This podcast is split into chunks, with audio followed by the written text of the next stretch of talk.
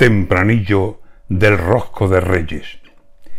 Yo tengo más de vasallo que de noble, es evidente. No me atraen de los palacios ni los lujos ni poderes, ni gozar de servidumbre que a las plantas se me entregue.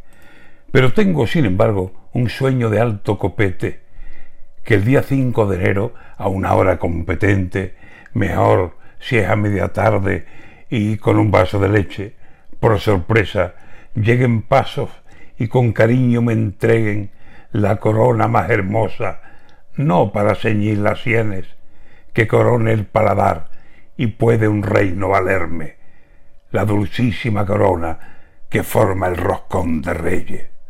De nata, si puede ser, porque la nata me pierde.